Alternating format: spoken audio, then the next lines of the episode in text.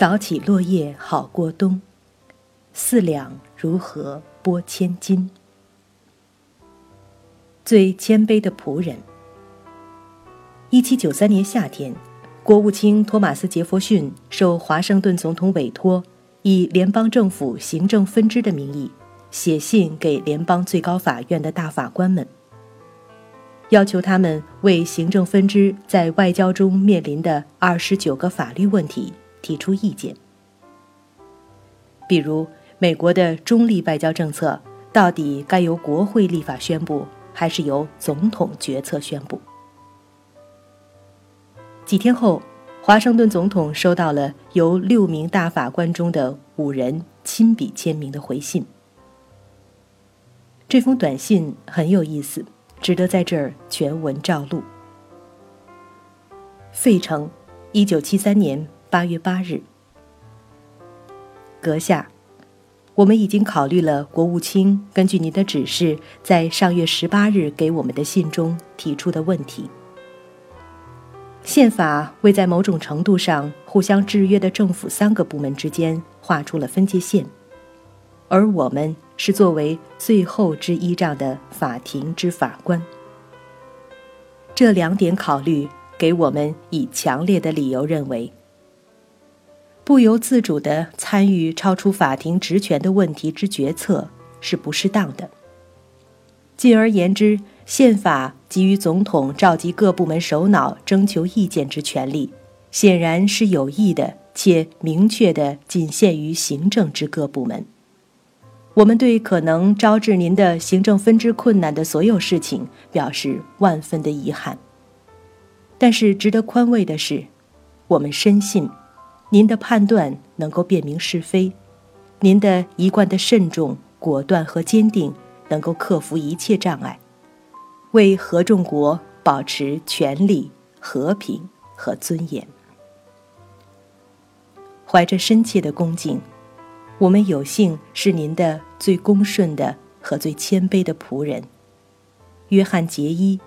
詹姆斯·威尔逊、约翰·布莱尔、贾伊莱德尔、为帕特森。通常认为，美国联邦最高法院的独立地位和权威，是一八零三年马歇尔大法官在马伯里诉麦迪逊一案的判决中。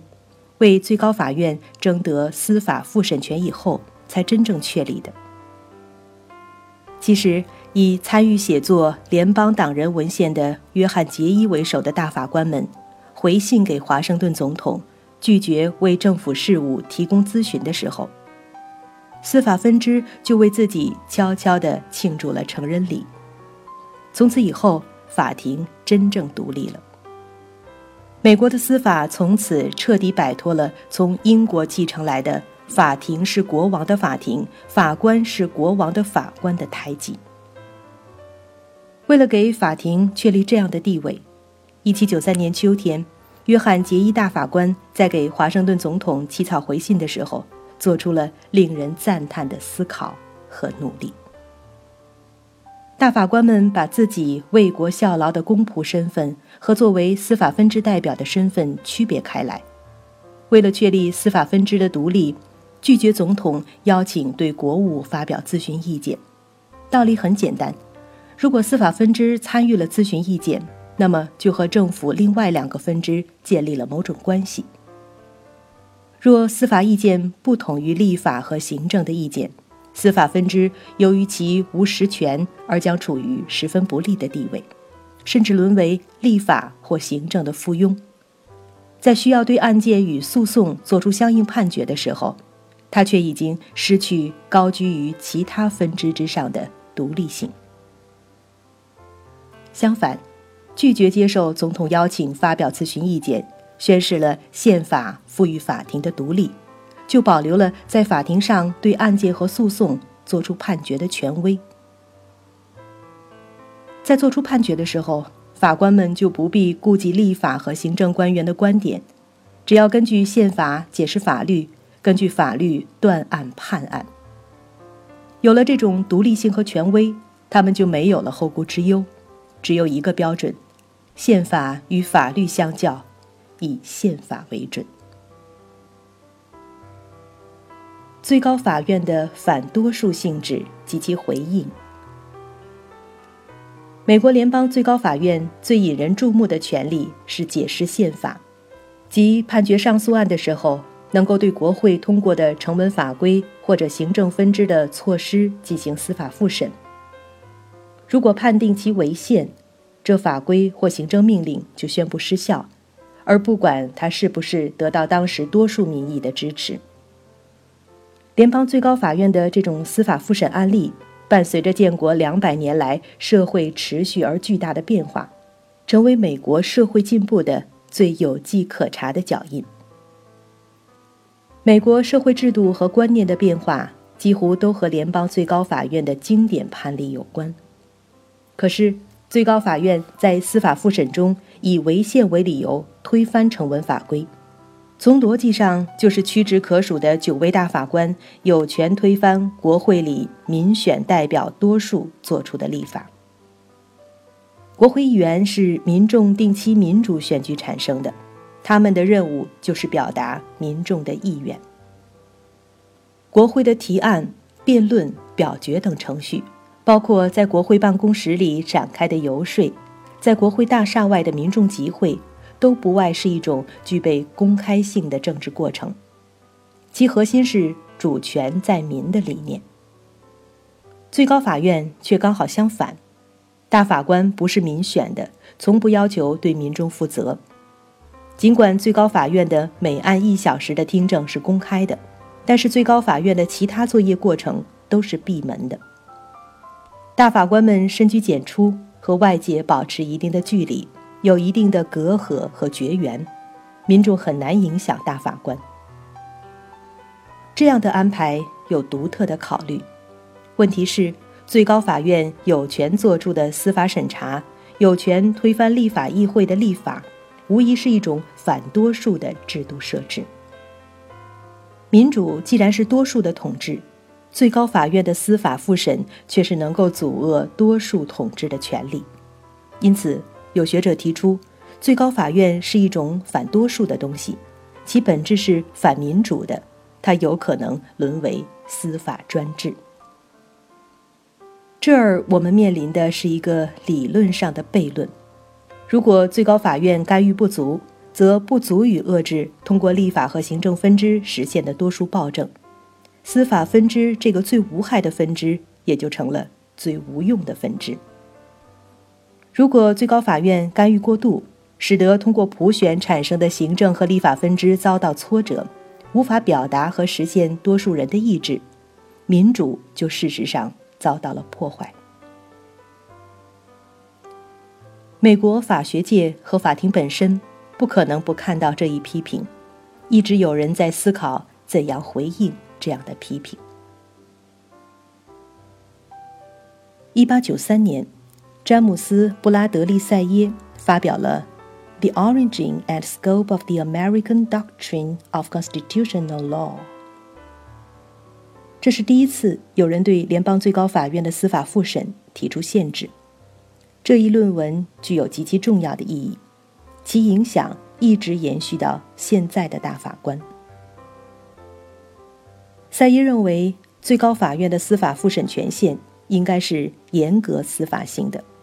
而和政府的政治性分支截然区分。司法分支必须充分地尊重其他分支在他们的宪法权力范围里做出的决策。这就是说，一项成文法律对于最高法院来说，只有当那些有权立法的人犯了错误，而且是犯了显而易见的错误的时候，才是可以宣布违宪的。宪法。不是一份像产权证那样的文件，只要读得仔细就可以了。宪法不是在技术上最终已经完成的文件，而是一份有关政府的复杂的授权文书，留待未来的复杂情况的考验。而且对它的文字的理解，不同的人可能有所不同。宪法留有让后人选择和判断的余地，所以在成文法律里。合理的选择就是符合宪法的选择，而最高法院在行使司法复审权的时候，对什么是合理的、可允许的，具有最终裁决的权利。但是，仅到此为止，最高法院不涉及除此以外的政策性选择。大法官弗兰克福特后来说：“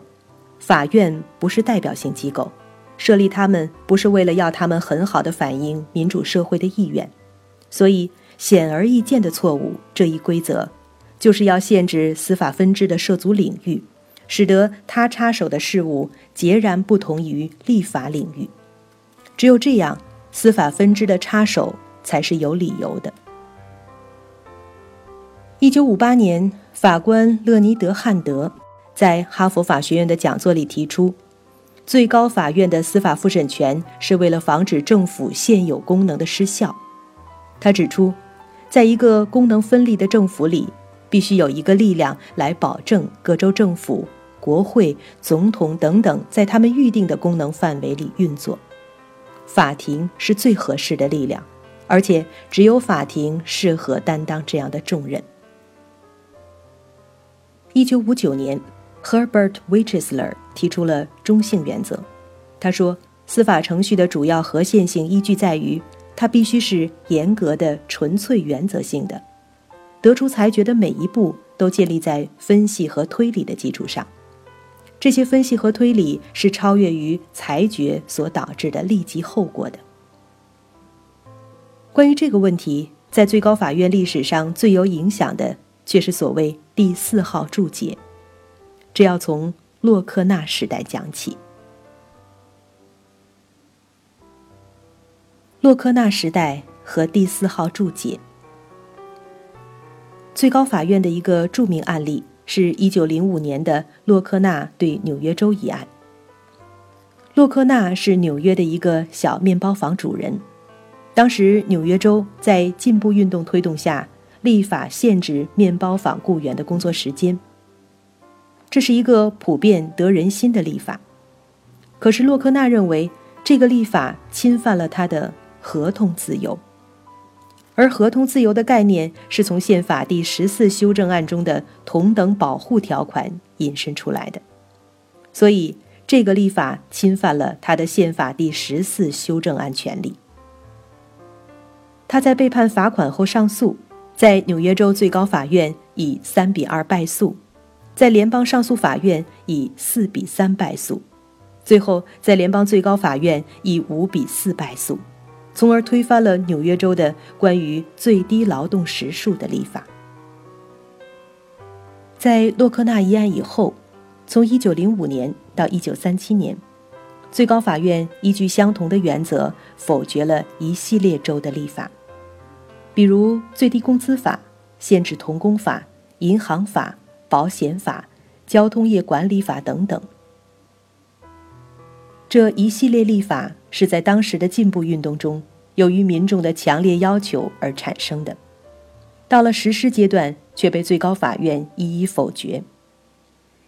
罗斯福总统为恢复国民经济活力而提出的经济制度改革方案，即罗斯福新政。其一系列法案被最高法院裁定违宪而被迫停顿。在美国司法史上，这一时期被称为洛克纳时代。洛克纳时代被后世认为是最高法院没有严格局限于自己解释法律的功能范围之内，而过度参与了政策制定。大法官霍尔姆斯指出。这是最高法院偏向于政府功能的一个侧面，而牺牲了其他方面。也就是说，最高法院注重了自身的反多数的功能，而牺牲了民主政府之多数统治的功能。在洛克纳时代的几十年里，最高法院在一定程度上阻挠了当时的进步主义社会改革和经济改革，因此，洛克纳一案成为司法自治不足的典型。可是反过来说，最高法院如果一味服从立法和行政分支，不敢在司法复审中行使否决的特权，美国国父们用最高法院来制衡立法和行政分支的初衷就落空了。因为到二十世纪三十年代，立法和行政分支都已经实现普选，民主极大的扩展了。最高法院阻挡多数暴政的功能就凸显了出来。最高法院在怎样的分寸上把握司法自治？怎样做到既服从民主的理念，服从民众多数的意志，又保障所有人的民权，特别是少数和弱势人群的权利，防止多数的暴政？一九三八年，最高法院终于形成了支持罗斯福新政的多数派。在合众国诉美洛林公司一案中，大法官哈兰斯通在最高法院的裁决意见下面发表了一个注解，这就是著名的第四号注解。这个案子本身类似于洛克纳一案，是一个有关经济管理法规的案件。罗斯福新政的行政分支呼吁最高法院改变洛克纳时代过度干预经济立法的做法。服从代表民众意志的立法和行政分支的决策判断。斯通大法官同意他们对洛克纳时代最高法院的批评。他在注解中指出，在一般有关经济和社会改革的立法案件中，司法自治应该是最高法院的规则，最高法院应该靠边站，让出活动场地，让立法分支来做出政策性的判断。但是他接着指出。司法自治的原则有三个重要的例外，在这三个例外发生的时候，最高法院不仅不能退出和靠边，而且应该进行严格的司法审查。这三个例外情况是：第一，当立法看上去有可能违反权利法案的时候，最高法院对这样的立法要保持特别的警惕性。这一思想实际上再一次重复了传统的司法复审的理论基础。这一理论基础可以追溯到立国初期联邦主义者的观点，也就是哈密尔顿和麦迪逊所阐述的：美国是一种宪政民主的共和国，而不是单纯的多数民主制度。独立的司法体制在保护少数免受多数的暴政方面，起着不可替代、不可或缺的作用。个人的权利是一种宪法权利，当一般立法和宪法发生冲突的时候，宪法至上。第二，当立法涉及政治过程，这种政治过程的改变有可能导致未来的不当立法的时候，也就是说，最高法院对那种会改变程序、改变程序中的游戏规则的立法，要保持特别的警惕性。这一思想实际上强调了民主是一种程序性的规范，法庭在保卫这种程序性规范中要扮演重要的角色。保护民主的程序性规范，就是保护民主制度的多数政治过程的完整性。第三，当立法涉及特殊的宗教、民族和种族的时候，法庭在保护少数和弱势人群的权利方面。有特别的责任，因为对少数和弱势人群的偏见，有可能严重的扼杀原来指望保护少数的政治过程的展开。这一标准指出了，对于多数派的政治过程，司法分支有可能做出例外的司法干预，从而对少数者的基本权利做出特殊的司法保护。四通大法官的第四号注解，只有短短的三小节。分别提出了三个标准，或者说三条界限，从而划分了作为理想的民主的多数的统治和作为危险之邪恶的多数的暴政。在这三种例外没有发生的一般情况下，最高法院应该恪守司法自治，服从民选的立法和行政分支的决策判断。而当这三种例外出现的时候，最高法院就要警惕。行使其解释法律的特权，根据宪法作出判断，必要时否决民选的立法和行政分支的决策判断。第四号注解的发表表明，联邦最高法院的司法复审功能将产生一个深刻的转变，它的宪法审查重点对象将从政府调节经济关系一类的法律，转向有关民权的法律。尤其是涉及个人基本宪法权利和社会弱势群体的法律。在此以前，最高法院宣布违宪的判决中几乎没有民权问题的法案，而从此以后，民权问题的法律问题占了最高法院判决的一半。二十世纪下半叶，美国社会的所有深刻变化几乎都和这些判决有关。第四号注解所标志的转变有一个经典案例，这就是耶和华见证会的国旗致敬案。